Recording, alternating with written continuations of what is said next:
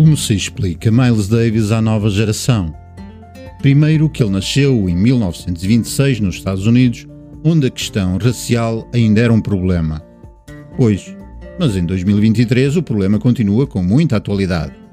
Depois, que era um músico cujo estilo musical, o jazz, era uma forma de contestação social.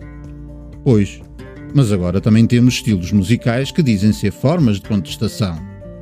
E a droga a ser uma chaga social. Um problema entre os artistas. Bem, afinal, as gerações não são assim tão diferentes, porque o que nos une é mais do que nos separa. Miles Davis tinha o dom da música e ao longo da vida esteve sempre no lugar certo, na hora certa. E quando o talento e a sorte se juntam, tudo parece fácil. A fama e o dinheiro vieram como uma consequência, no tempo em que o jazz ainda era ouvido por muita gente.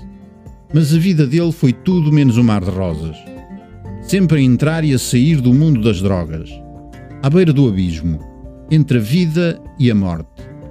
Mas o talento e a sorte a empurrá-lo para fora dos problemas.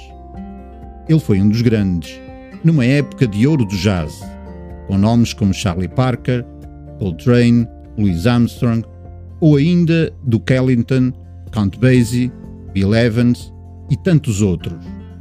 E agora procurem pelo álbum Kind of Blue, de 1959. Epá, é muito bom, não é? Boas leituras!